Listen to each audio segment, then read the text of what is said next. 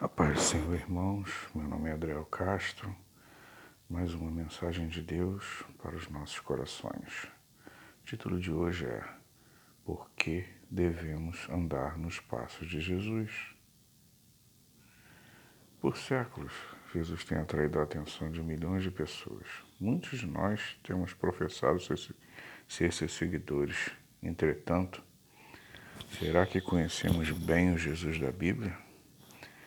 É grande a necessidade que temos de conhecer essa pessoa que afirmamos ser Salvador e Senhor. Será que a nossa vida é um reflexo do caráter daquele a quem devemos estar seguindo ou, se, ou de, corrigindo, dizemos estar seguindo? A Bíblia diz claramente que nós, como cristãos, devemos moldar nossa vida de acordo com o procedimento de Jesus Cristo tipo de caráter que é visto em Jesus deve ser visto em nós também.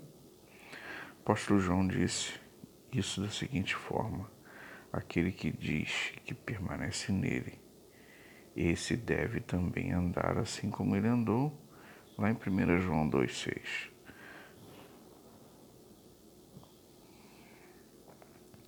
Por que devemos dedicar tempo ao estudo do caráter de Jesus? Por quê? Porque devemos nos preocupar em sermos parecidos com Jesus. Um estudo do Novo Testamento revela as cinco razões por que parecer com Cristo é nosso chamado, nosso dever. Diante de uma multidão de galileus, Jesus disse: Vinde a mim, todos vós estáis cansados e sobrecarregados, que eu vos aliviarei. Tomai sobre vós o meu jugo e aprendei de mim, que sou manso e humilde de coração e acharei descanso para vossas almas. Está em Mateus 11, 28 a 30. O próprio Rei Jesus nos deu a graciosa ordem de ir a Ele a fim de aprender. Não somos chamados, em primeiro lugar, a uma instituição ou uma doutrina em particular, e sim a pessoa real, verdadeira de Jesus Cristo. É dessa pessoa com todos os seus atributos que devemos aprender. O Rei Jesus manda que nos aproximemos dele para aprender e devemos obedecer o chamado. Quando respondemos a este chamado, nossos primeiros passos com Cristo devem ser caracterizados pela atitude de imitá-lo, porque parecer com Cristo é nossa obrigação professar que estamos ligados a Cristo pela salvação nos leva ao dever de endossar esse testemunho verbal com estilo de vida que reflete o caráter de Cristo. Essa verdade encontra-se no âmago da seguinte declaração de João. Nisto sabemos que estamos nele, aquele que diz que permanece nele, e se deve também andar como ele andou fé em Jesus como Salvador e conformidade com seu caráter são inseparáveis. O comentador bíblico William Hendricks observou: o apóstolo Paulo nunca proclamou um Cristo que era Salvador sem ser um exemplo, nem um Cristo que era um exemplo sem ser um Salvador. De fato, para Paulo, o cristianismo era vida, uma vida baseada numa doutrina. E para as pessoas, somente para as pessoas que aceitam Cristo como sendo, pela graça soberana de Deus, Senhor e Salvador, e assim capacitador, ele pode também ser também um exemplo Ser como Cristo é um padrão necessário para o cristão.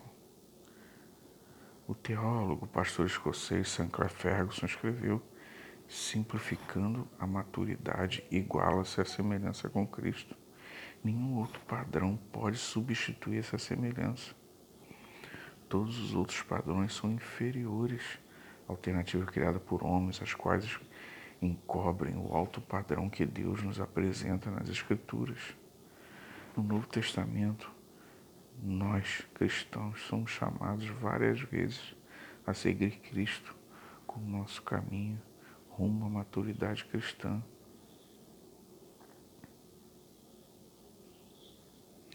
Considere os seguintes chamados para sermos como Cristo, porque eu vos dei exemplo para que eu vos, como eu vos fiz, façais vós também.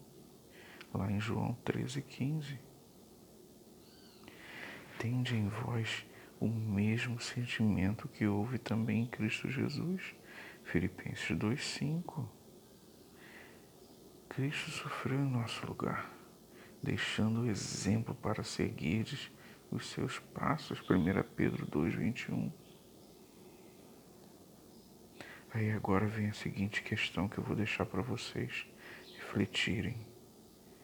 Se não buscamos refletir o caráter de Cristo em nossa própria vida, que direito temos de alegar de sermos cristãos? Vou repetir. Se não buscamos refletir o caráter de Cristo em nossa própria vida, que direitos temos de alegar que somos cristãos?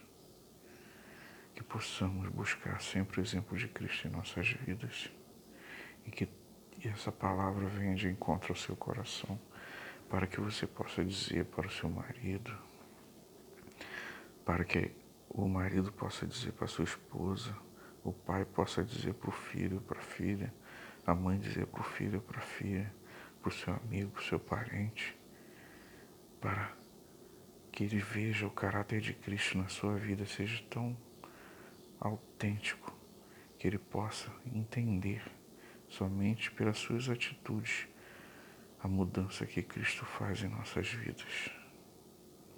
Que Deus abençoe a sua vida, em nome de Jesus.